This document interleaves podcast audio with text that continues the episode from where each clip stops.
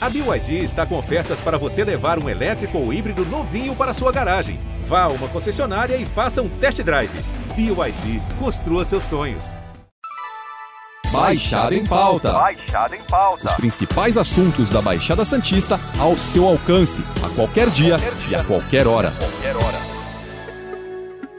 E sabe a influenza, aquela gripe que costuma derrubar a gente no inverno? Pois esse ano ela apareceu no fim da primavera, agora quase verão. E especialistas afirmam que já virou epidemia. O vírus passou por uma mutação, né? O risco de vida continua pequeno, mas quando essa nova gripe pega, gente, ela maltrata bastante. Uma nova cepa do vírus influenza A começou a circular entre nós em novembro. É a cepa H3N2 com mutações. A gripe H3N2 está se espalhando pelo Brasil. O vírus surpreendeu os especialistas, já que apareceu em uma época não esperada. Governos estaduais já emitiram alertas, pois, além da preocupação com a nova cepa, existe a expectativa que a variante Ômicron do coronavírus possa provocar uma nova onda de contaminações pelo país. Para falar sobre o assunto, o Baixada em Pauta recebe o infectologista Leonardo Weisman. Leonardo, obrigado pela sua participação. Oi, Alexandre, obrigado pelo convite. A chegada do H3N2 é uma surpresa. Estamos no verão com temperaturas mais altas e não a época de gripe. O que aconteceu de diferente para que esse vírus chegasse por aqui tão cedo? Geralmente, os casos de gripe acontecem com maior frequência no outono e no inverno, mas esse ano, por conta da pandemia de Covid-19 e as medidas não farmacológicas adotadas, como o uso de máscara, distanciamento físico, ambientes arejados, não se viu uma circulação importante do vírus influenza, que é o responsável pela gripe. Essas medidas não farmacológicas, elas funcionam muito bem para prevenir a disseminação de qualquer microorganismo de transmissão respiratória, como bactérias e vírus. Agora, nesse momento, o cenário é de relaxamento dessas medidas. Daí, juntamente com a baixa cobertura vacinal contra influenza, o vírus da gripe está se espalhando e provavelmente teremos um início de ano com a pandemia de Covid-19 e a epidemia de gripe acontecendo ao mesmo tempo. Muita gente tem procurado os serviços de saúde achando que H3N2 é a Covid.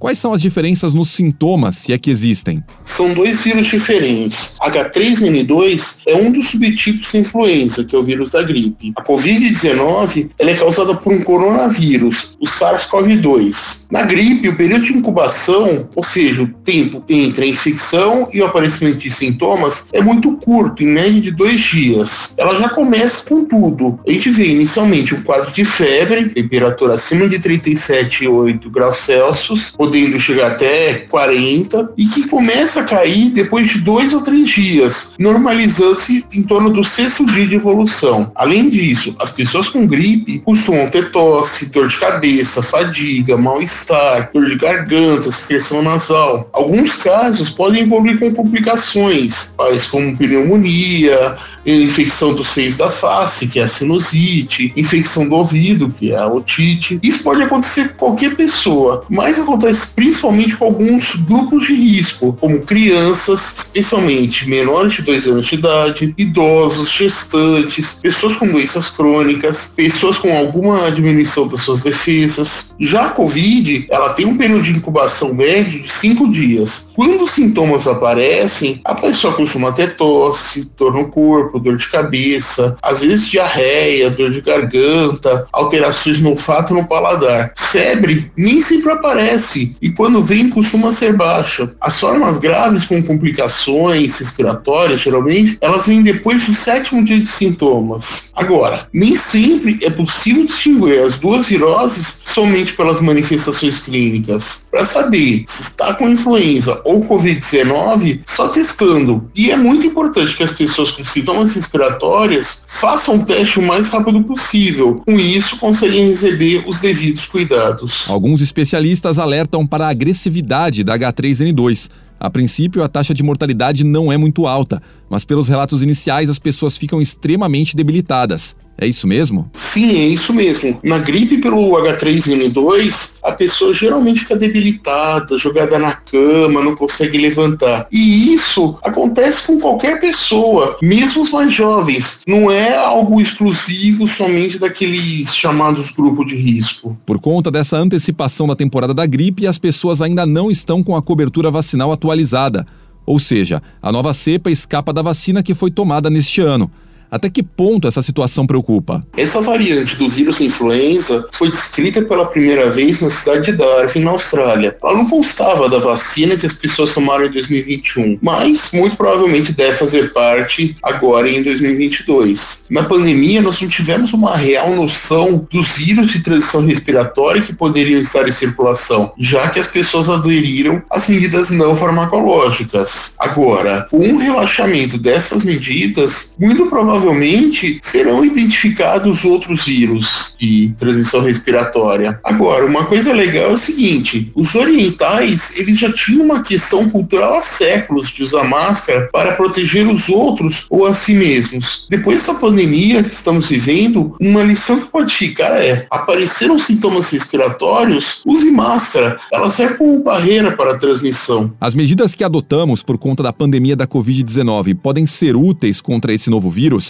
O uso de máscaras, álcool em gel pode reduzir a chance de se contaminar? Sim, porque o vírus da gripe é transmitido por gotículas eliminadas quando uma pessoa com a infecção fala, tosse, espirra, especialmente em lugares fechados, de forma semelhante com o que acontece com o vírus da Covid-19. E essa pergunta é bastante interessante para reforçarmos que a gripe ela não é causada pelo frio, quando, como muita gente acha, já que ela aparece no outono e no inverno. Ela acontece geralmente nessa época porque as pessoas costumam costumam se aglomerar mais, deixar as janelas fechadas, e esse é o ambiente favorável para o vírus. Uma mesma pessoa pode se contaminar ao mesmo tempo com H3N2 e com algumas das variantes da Covid-19?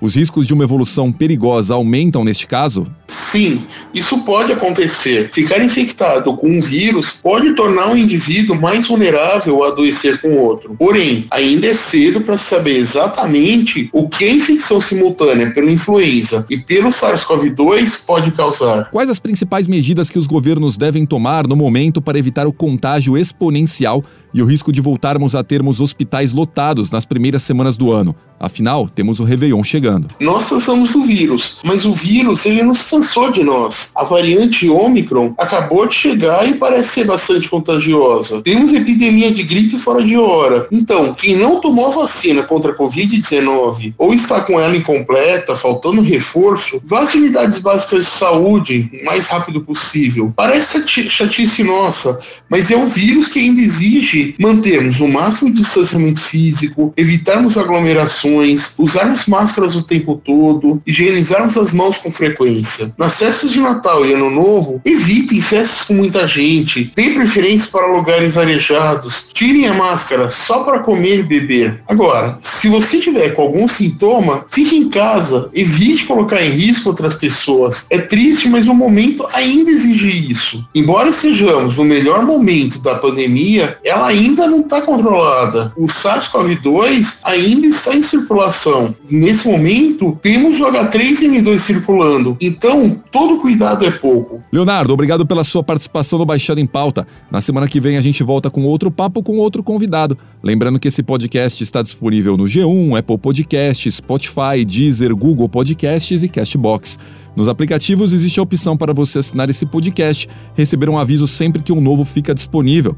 Eu sou Alexandre Lopes e encerro Baixada em Pauta por aqui. Até o próximo. Tchau.